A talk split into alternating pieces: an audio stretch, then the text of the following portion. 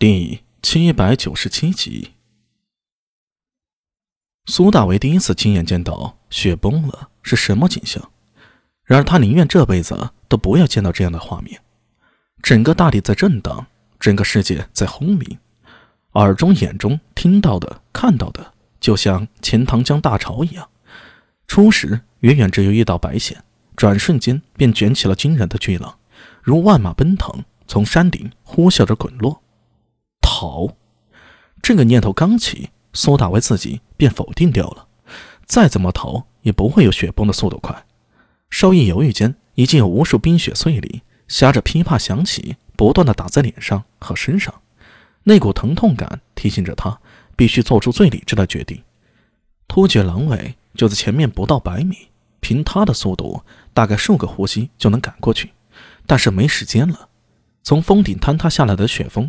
高达十余米，要是被这雪峰压住，别说苏大为，就是换了李克申来也活不了。唯一的生机，可能便是找一棵足够粗大的巨树，爬上树顶，然后祈求巨树能顶住雪峰坍塌的冲击。啪！苏大为终于动了，没有第一时间冲向附近的大树，而是朝着突厥狼尾狂奔而去。这个举动此时显得极为理智，很可能还没冲到对方面前。巨大的雪狼已经将他拍在下面了，但他还是这么做了。耳中隐隐听到后方好像是赵胡儿的大喊，这细丝般的喊声瞬间被轰隆的巨响所掩盖。从开始被狼卫杀的两名唐军斥候，到昨夜的埋伏火攻，到今天的雪崩，苏大为内心对狼卫的恨意已经达到了顶点，只凭着一口心中之气，向着狼卫发动了最后的冲击。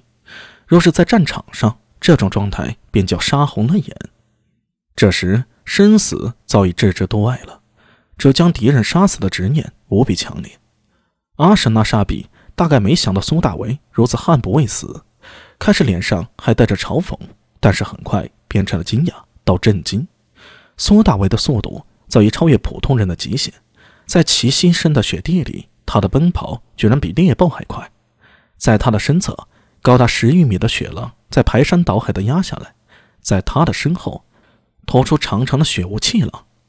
阿姐，快走！簇拥在阿什纳沙比面前的狼卫们，一个个发出惊怒交加的喊声。做梦也没想到苏大为会如此之快，一边推着让两眼发红的阿什纳沙比赶紧离开，一边主动拿起武器，向着苏大为迎了上去。照这个速度，最后一定是大家。被雪崩给淹没，但是阿什纳沙比不能死，他们的埃及不能死。快走，埃及，活下去！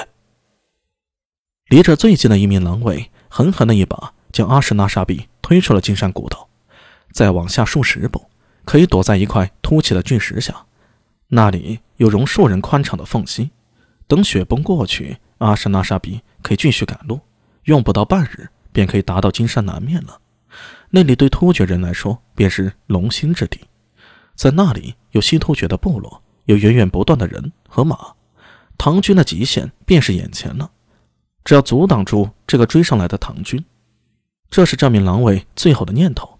下一刻，只见刀光一闪，斗大的头颅伴随着血光冲天而起，刀锋划开了狼卫脖颈时，距离阿什纳沙比的眼睛只有不到一掌的距离，血雾迸现。时间仿佛定格在此刻，阿什纳沙比的双瞳收缩如针，正好看到他刀锋后苏大为愤怒如狂的双眼，由眼中喷出的强烈杀机。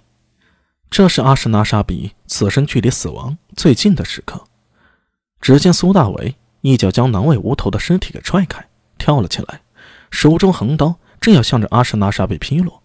就在这一瞬间，两旁数名突厥狼卫扑了上来。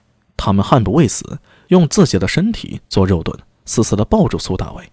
轰隆隆隆隆隆隆，滚落的雷声中，苏大为的身上亮起了电芒。但是还没等他使出一人之术，无尽的冰雪拍下，天地间已是寂静，这不断崩塌的雪峰，缓缓而又沉重地压下来。冰雪压在身上时，苏大为开始还想用点法子，比如身体蜷缩起来，趴伏着，保留一点空气，或者。用自己一人的力量去顶一下，又或者能不能抓点什么比如树木，甚至还想能不能从这冰雪里跳出来，试试在冰面上滑行。最后一切证明都是想的太多了，身上的压力不断增强，一层又一层的冰雪如延绵起伏的巨山，不断的压下，这力量何止千万斤呢？苏大伟只坚持了不到片刻，便头晕眼花，被镇压在了深深的冰雪之下。随着巨浪下冲的世子，冰雪之下的暗流也将他不断的冲杀移动。他自己也不知道自己最终会去哪里，只是觉得四周的空气不断的被抽掉，越来越稀薄，直到口鼻之间再也吸不到任何的气体。